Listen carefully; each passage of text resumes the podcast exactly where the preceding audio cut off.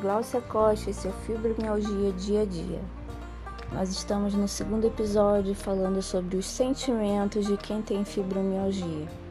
Bom, esse segmento agora nós vamos falar sobre os sentimentos, sobre a parte emocional da pessoa que tem fibromialgia, que são muito confusos, pois é, sofremos muitos julgamentos, falta de empatia, é, enfim, ah, para uma doença que não tem cara, é, as pessoas não acreditam, ah, a falta de investimentos na própria rede de saúde, é, pró os próprios médicos não tem muitos, muitos médicos convencionais que não acreditam.